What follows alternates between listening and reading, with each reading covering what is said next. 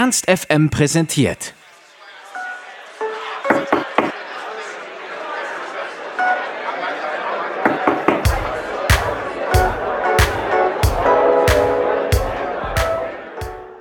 In der Musik ist er zu Hause, seit er denken kann. Erst spielte er in einer Band, mittlerweile ist er als Solokünstler unterwegs. Wir haben den Hip-Hop-Künstler Simon Grohe im Lux zum Interview getroffen.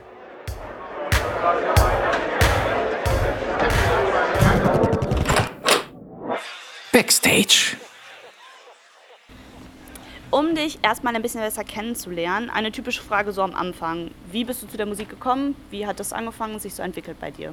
Musik hat bei mir in der Familie schon immer eine Rolle gespielt. Äh, mein, mein Vater hat uns zum Beispiel immer, ähm, ich weiß auch nicht, zum, zum Einschlafen irgendwelche Revoluzer-Songs vorgesungen auf Akustikgitarre. Meine Mutter als Lehrerin war immer sehr instrumentenaffin. So standen bei uns zu Hause halt immer 30 Gitarren, 50 äh, Blockflöten und davon auch nochmal 20 Panflöten plus irgendwelche Rasseln und Shaker und Bongos rum. Und ich habe da auf allen Instrumenten, bis der Arzt kommt, drauf rumgeklopft.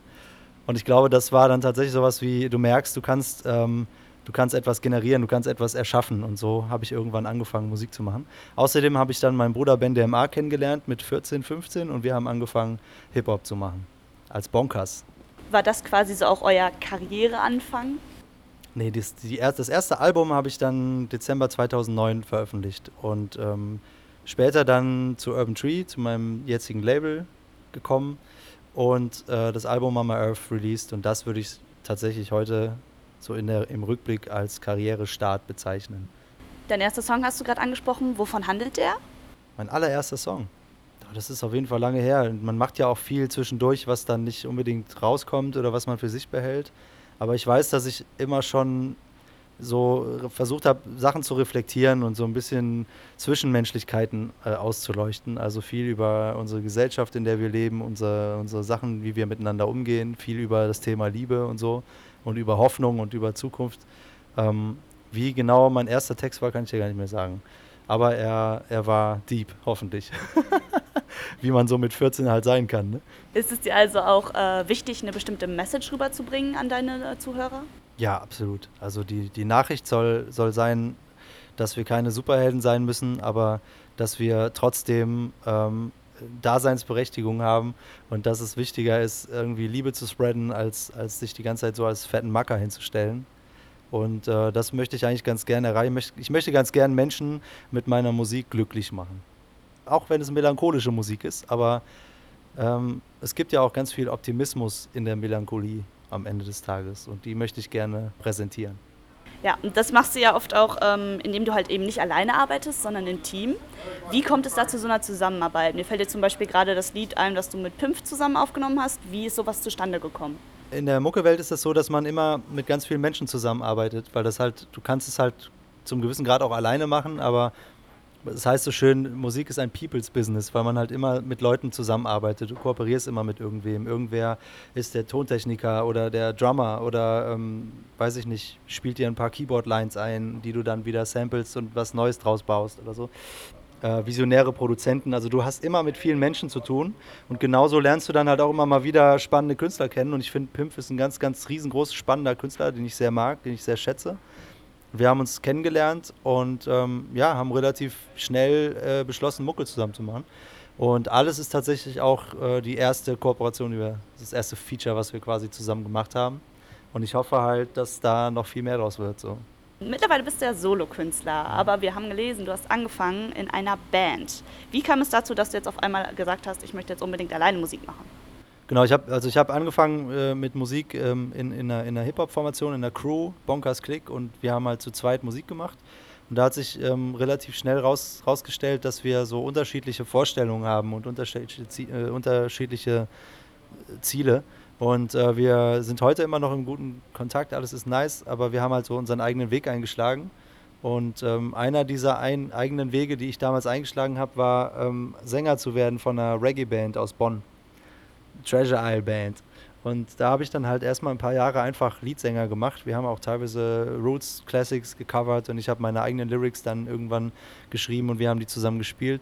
Ähm, und dann wurde mir aber klar, dass ich nicht unbedingt der reine Reggae-Artist bin und habe halt gesagt, so, ich produziere jetzt meine eigene Platte und gehe meinen komplett eigenen Weg, weil du halt dann nicht mehr Kompromisse machen musst. Du kannst halt deinen komplett eigenen Film und deinen Sturkopf durchziehen.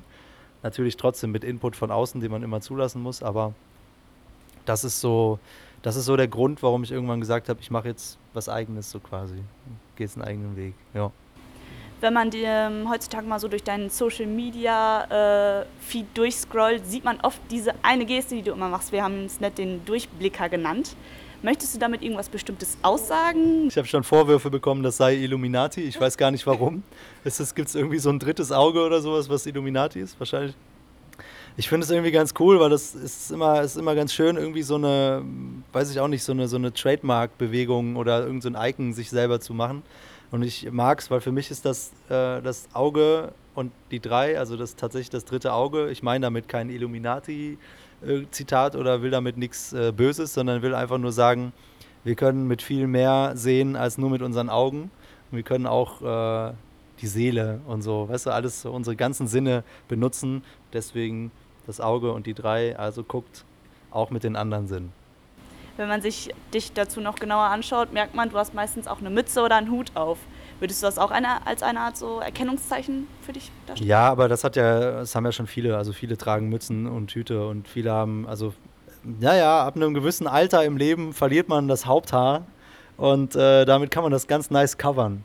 Und außerdem gibt es sehr, sehr viele schöne Kopfbedeckungen. Ich trage auch sehr gerne diese Beanies und roll die so übers Ohr, weißt du, dass sie nicht auf dem Ohr sind, sondern nur so oben am Kopf. Dann hat man, man kann noch gut hören und so, aber der Kopf ist warm. Und ich trage ich trag einfach schon immer Sachen auf meinem Kopf. Weiß gar nicht, macht ihr das nicht? Ne, ihr habt Haupthaare. Wallendes Haupthaar. Ähm, du hast immer auf, dazu aufgerufen, dass du eine WhatsApp-Gang startest. Und zwar deine Simon Gruppe. Was hat das damit auf sich und wie können wir da Mitglied werden? Wir arbeiten independent mit Urban Tree zusammen. Wir machen die Sachen alle selber. Wir schicken uns selbst auf die Straße, so gut es geht, und wir pushen unsere Videos, produzieren unsere Videos selber. Und deswegen versuchen wir auch einen Weg zu finden, ein bisschen um diese Social-Media-Welt herum Menschen zu erreichen und auch zu binden. Und es ist manchmal schön zu sehen, wenn du jemanden persönlich ansprichst, dass dieserjenige sich auch tatsächlich persönlich angesprochen fühlt und merkt, es geht um mehr als nur ähm, eine Produktplatzierung, es geht um mehr als nur so eine Image-Kampagne, sondern am, am anderen Ende von dieser Mucke, die ich mag, steckt ein Mensch, der auch Ziele hat und Gefühle hat und ja, und, und, und der halt gerne mit Menschen in Kontakt kommt und denen halt tatsächlich auch irgendwas geben will. Aber mir geht es halt nicht darum, ein großer Konzern zu werden und mir geht es auch nicht darum, jetzt irgendwie, ähm, keine Ahnung, Millionär mit Musik zu werden. Ich halte Musik für ein Medium, was unfassbar geil ist und mit dem ich einfach unfassbar gern arbeiten will. Und ich halte es für sehr wichtig, Leute zu erreichen und die dafür zu begeistern und langfristig an mich zu binden, weil dann kann ich in 50 Jahren immer noch Alben machen und äh, Leute können sich diese Alben anhören und alles ist schön. Das ist das, ist das Ziel.